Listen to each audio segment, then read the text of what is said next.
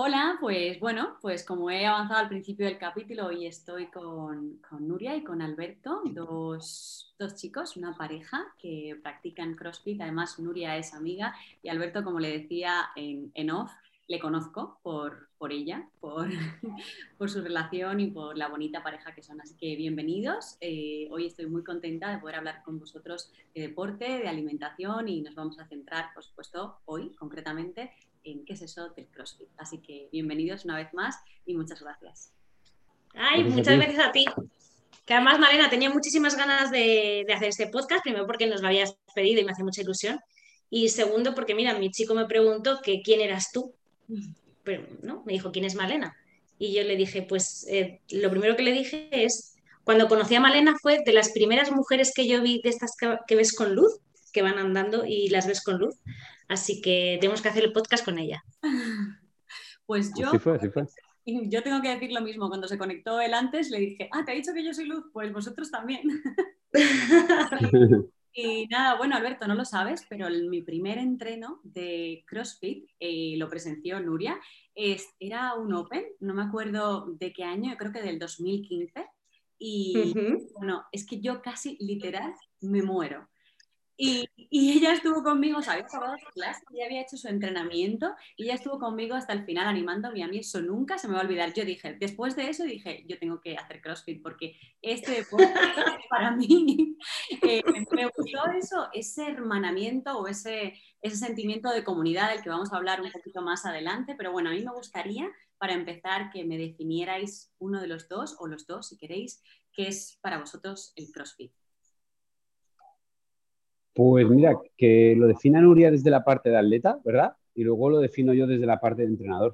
Perfecto, genial. Bueno, pues yo lo podría definir como un deporte maravilloso, porque, bueno, yo no he probado demasiados deportes, pero es verdad que no me he enganchado a ninguno. Pero este tiene un poco de todo, es muy completo. De hecho, bueno, pues a quien se le den mejor los gimnásticos o quien tenga más resistencia o a quien se le dé mejor la fuerza, pues siempre tendrá un punto fuerte, pero al final se trabaja el cuerpo de, muchas formas. Eh, y pensando solo en el deporte, eh, he incluido en mi rutina que no había hecho nunca, pues eso, el ser un deporte global de fortalecer absolutamente todos los musculitos de mi cuerpo. Muy bien. Alberto. Pues mira, yo desde la parte mía, eh, el CrossFit, tengo 43 años, cuando nació el CrossFit, hará como ahora unos 12 yo venía a hacer muchos deportes y entonces cuando conocí el CrossFit fue como una herramienta como en un buffet, ¿no? Cuando vas a un buffet y puedes escoger X platos y cuando nació el CrossFit era como que podíamos, podías escoger muchas técnicas diferentes de muchas disciplinas y juntarlas todas para hacer algo muy chulo, ¿no? Y entonces era, es como un deporte muy divertido, muy completo, utilizas todo el cuerpo, o sea, es muy guay en ese aspecto.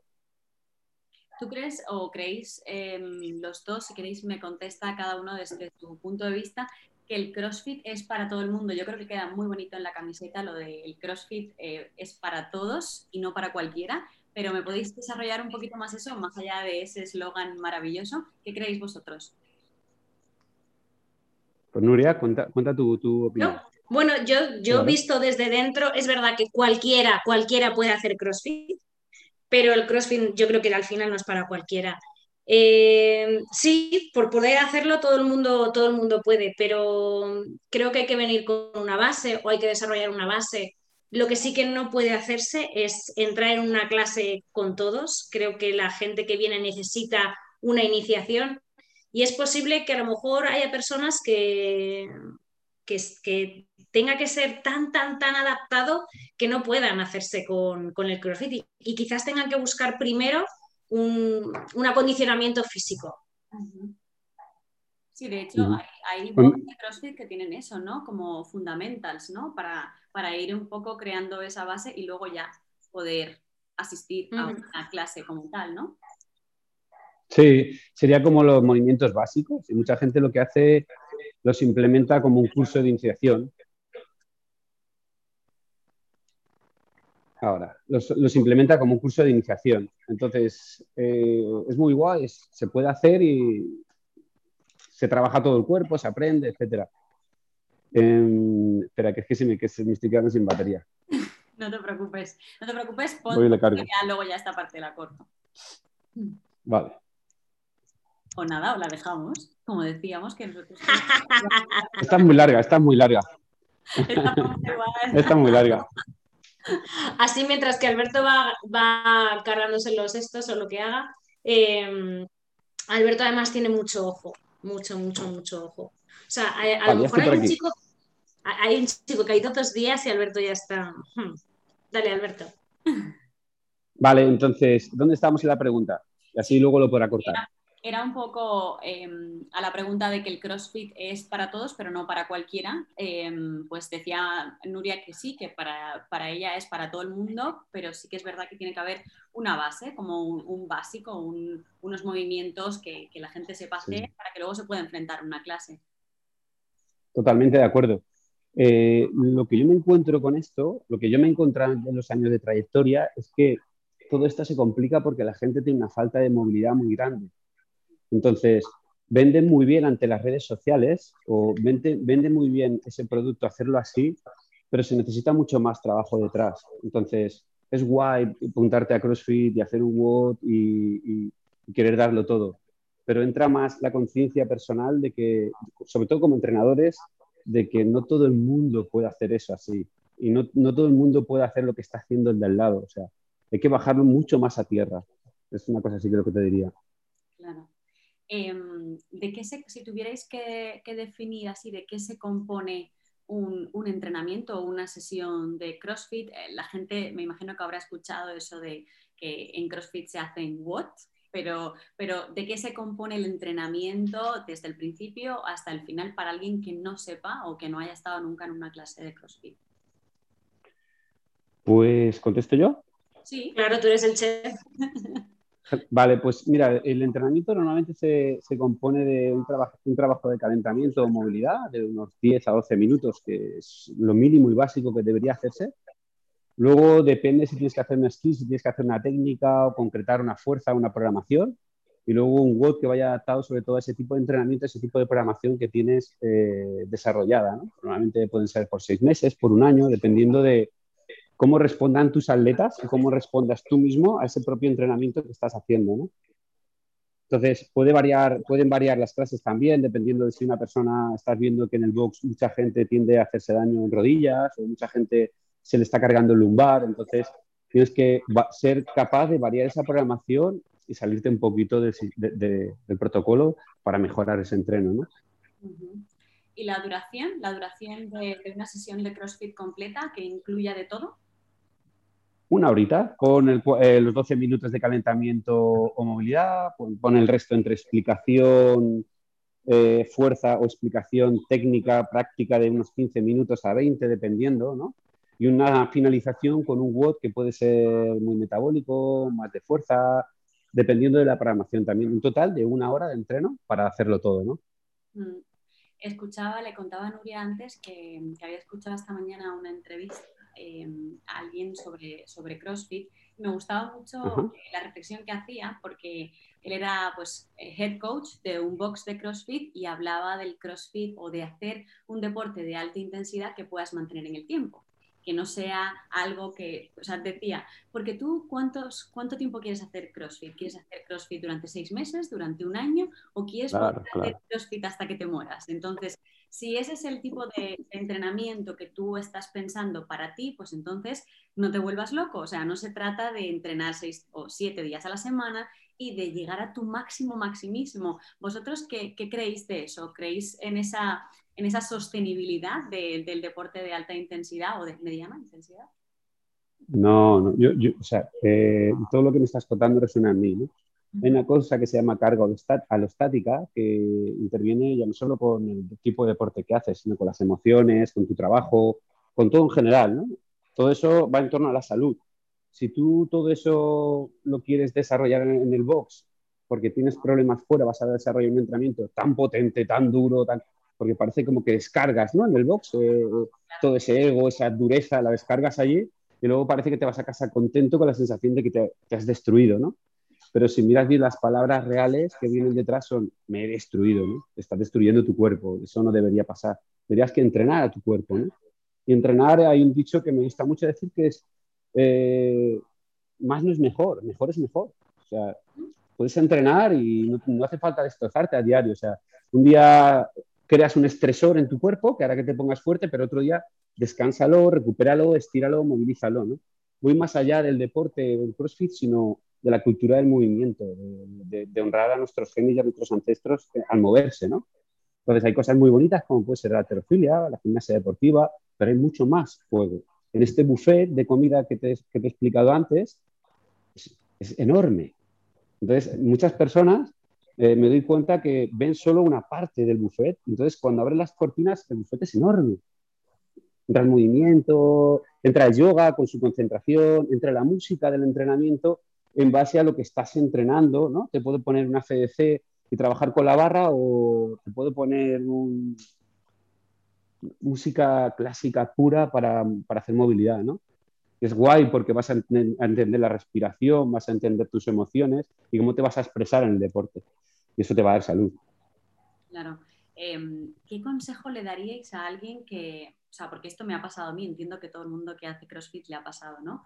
El decir, vale, yo estoy haciendo, eh, intentando llegar a mi RM de deadlift, que es, bueno, para quienes, quienes nos están escuchando y no sepan lo que es, es simplemente eh, la máxima carga que tú puedas hacer en haciendo un peso muerto, pero puede ser, puede ser una sentadilla, puede ser eh, muchos ejercicios, ¿no? Entonces, tú estás levantando esa carga y miras a una persona que es exactamente igual que tú a priori, a simple vista, y dices, pero ¿cómo es posible que ella pueda levantar 85 kilos y yo solo llegue a 80? O sea, ¿cómo trabajar tu, mente? Va un poco con, con, lo que decías del yoga, de las emociones y el control de, de ti mismo, pero, pero ¿qué consejo le daríais a alguien que, puede estar ahí mirando al lado, pero que en el fondo no quiere hacerlo, pero que se le van los ojos a esa persona? Hay que, te, que te conteste, Nuria.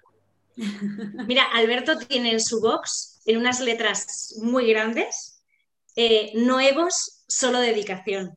Y yo creo que eso, eh, en, su, en su box, yo creo que cada vez que les pasen eso, deben enviar las, las letras y decir eso.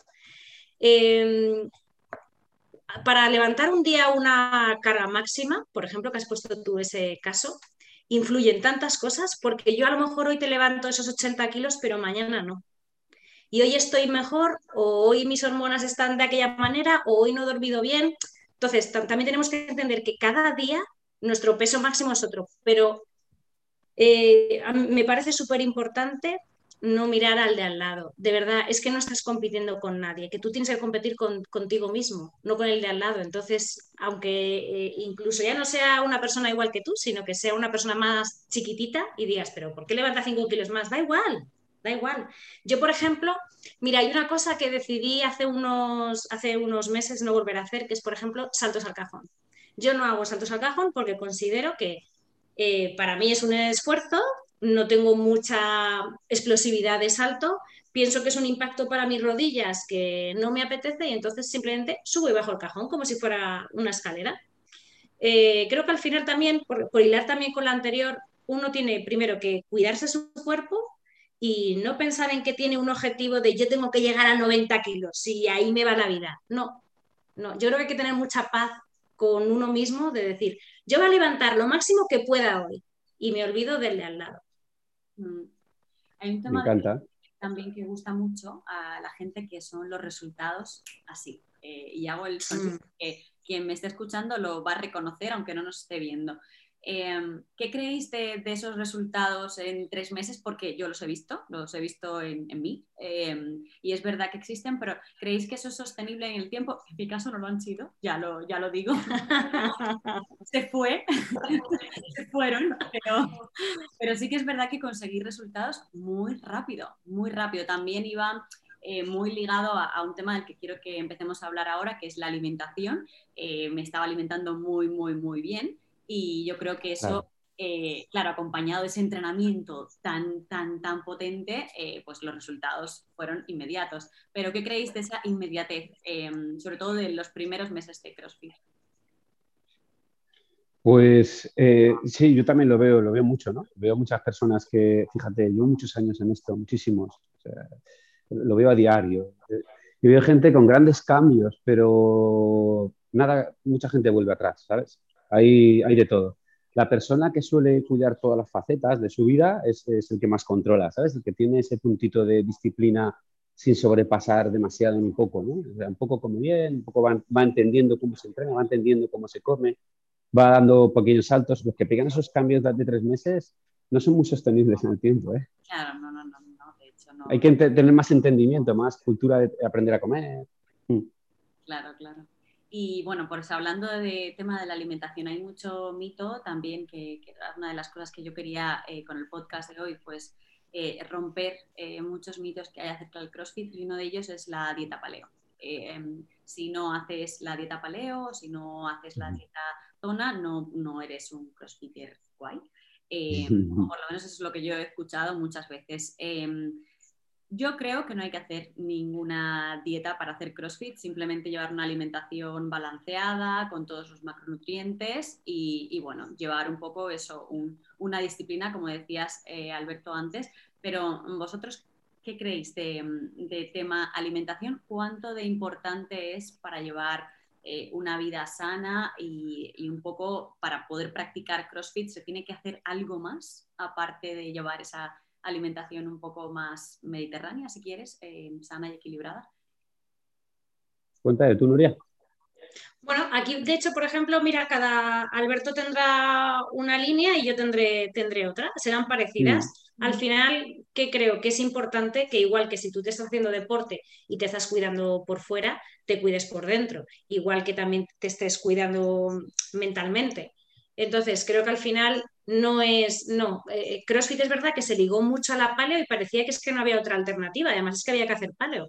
Pues no, hay CrossFitters que serán veganos o que serán carnívoros o que harán la dieta ceto o la que a cada uno le vaya bien. Yo creo que al final lo que hay que mantener es salud y buscar lo mejor que te venga a ti. Por ejemplo, lo que por ejemplo, Alberto ahora hablará que le encanta a él la, dieta ceto. A mí no me amoldo tanto, yo la cambio un poco más, pero al final yo creo que es eh, una vida sana, sabemos todos que es pues ultraprocesados fuera, el alcohol, pues habría que limitarlo o eliminarlo. Todos sabemos la, base. Y en base a eso, pues cada uno que le venga mejor a él.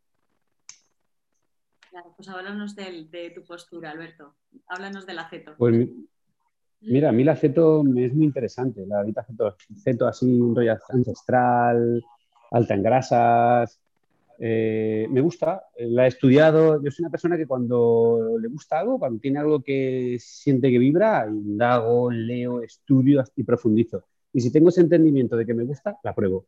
Pero siempre tengo también la apertura mental de poder tirar hacia atrás o tener mis propias eh, teorías personales. Entonces, tengo, por ejemplo, un enfoque cetogénico, pero me puedo pasar a paleo y de repente me puedo comer un pastel de 5 kilos y medio. No tengo problema con chocolate. No tengo problema. Entonces, siempre digo que depende mucho de la persona, el, entendimiento que tenga, el objetivo que tenga también, ¿no? Depende de personas que pueden tener un objetivo deportivo y tienen que llevar la rajatabla y es guay también.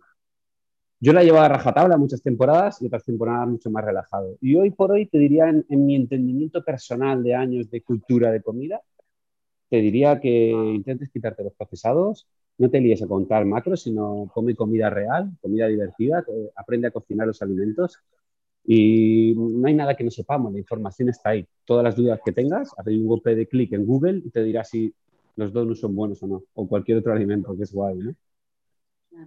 ¿Qué creéis? Em, ya estamos casi llegando al final, pero esta pregunta me ha venido, no estaba planeada, pero me ha venido así a la mente. ¿Qué creéis de la mm, superalimentación? No, ¿cómo se dice? La, mm, ay, la suplementación, que no me venía la palabra. Ah. La suplementación, proteínas, eh, pues eso, quemadores de grasa, eh, yo tuve una muy mala experiencia con un quemador de grasa y desde entonces tengo terror, pavor eh, a todo ese tipo de cosas y, no me suplemento con absolutamente nada. Em, por muy limpio que me digan que es. Em, pero bueno, ¿qué, creéis vosotros? La, ¿Vosotros incorporáis ese tipo de cosas?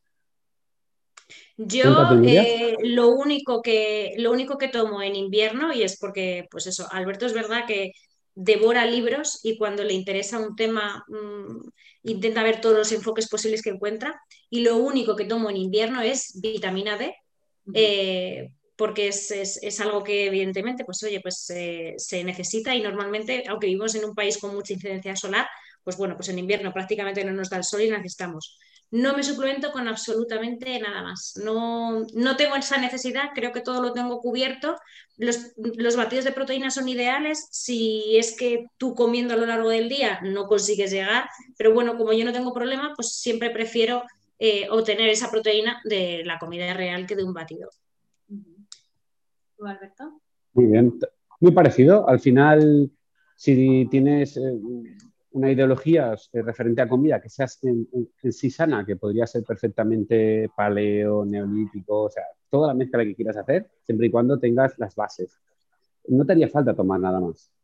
Entonces, si quieres meterle proteína es porque en mi caso, te voy a hablar en mi caso concreto, porque me gusta el dulce. Entonces, la proteína está dulce, está concentrada. Eh, entonces, lo que busco es el mejor producto, el que, yo tomo, el que yo tomo para mí es el mejor producto y con ello consigo darle un extra de proteína al cuerpo, pero podría perfectamente no consumirla. El tema de quemadores, he tomado de todos toda la vida, he probado de todos hasta que he entendido, he leído y he aprendido que no sirve ninguno. Entonces, al final me quedé con la cafeína, que es el que más estudiado está, con el que más, el más, el que más estudios tiene, el más barato, el más económico y un café antes de entrenar no te hace falta nada más. Ay, un momento, tengo que, aprovechar lo que ha dicho Alberto. Si tenéis interés, eh, si no, bueno, café también, sí, cafeína siempre. Eh, si queréis ver qué hace Alberto con la proteína, que pues se hace un pastel de chocolate, un bollito de chocolate, pero que no tiene harinas. En vez de harinas es proteína. Pues en YouTube, en su canal de Fuertacos, buscar un, que es una calavera, bombita de chocolate. Y ahí veis la maravilla que hace con la proteína. Sí, sí, lo voy a dejar. Me gusta jugar con la podcast para que la gente pueda ver. Si no se queda con esto, pues lo pueda ver en las notas del podcast. Genial. Hay una pregunta que yo siempre hago para finalizar al entrevistado. Como hoy sois dos y además sois pareja, eh, me gustaría que me la contestaseis por separado y en conjunto. Y la pregunta es, eh, ¿qué os da paz? Entonces, si te parece, Nuria, contestas tú primero a ti como individuo, tú, Nuria, eh, que me conteste luego Alberto y luego me decís si tenéis algo que a vosotros juntos os dé paz. Paz me dan muchas cosas. Eh, agradecer me da mucha paz. Ver amanecer me da mucha paz. Y ayudar a la gente me da muchísima paz. Qué bonito. Alberto. Muy bonito. Eh, fíjate, yo creo que todo lo que tenga que ver con el amor, ¿no? Entendiendo el amor desde tantas perspectivas, perspectivas, o sea, desde el amor hacia tu pareja, hacia las personas, hacia algo, hacia el malentendimiento, todo lo que tenga que ver con esa palabra, si va con ello, es como, wow, qué paz ¿Y ahora juntos? ¿Qué, os da paz? Amanecer juntos, diría yo. Amanecer juntos en el mar. con una taza de café. Yo, mira, yo, creo que, eso, eso lo hemos hecho muchas veces, amanecer en la playa con café y creo que es de los momentos más bonitos en esa quietud que hay al, amanecer. El poder estar los dos juntos, amaneciendo juntos, que bueno, pues para quien no nos conoce, eh, yo vivo en Madrid, Alberto vive en Valencia y entonces solo nos juntamos los fines de semana, que es una cosa maravillosa porque revivimos el enamorarnos todos los fines de semana. Entonces, el amanecer juntos, eh, esos fines de semana, viendo amanecer y con café, son, son, son lo más. Y eso está lleno de amor. Somos, como novios que acaban de empezar los primeros cinco meses, ¿vale? Pero dura cuatro años. Eso es guay. Es súper guay. Eso, es más que súper guay. Sí, sí, sí. A, a, decirlo de amaneceres eh, juntos con café, porque Nuria no me ha dejado terminar, pero vamos, yo lo iba a decir porque imagino, ojos y os imagino así. Así que nada, chicos, de verdad, muchas gracias eh, por este ratito que hemos pasado juntos. Me lo he pasado muy bien, he aprendido un montón y, nada, espero que para vosotros también haya sido agradable. Para quienes nos escuchan, eh, como he dicho antes, dejaré en las notas del podcast eh, pues el Instagram de Puertacos, que es Alberto, el Instagram de Nuria, y nos pondré para que os podáis descargar si queréis su app y el canal de YouTube. Y gracias otra vez. Muchas gracias. a ti, Malena. Un besito. Un besito, muchas gracias.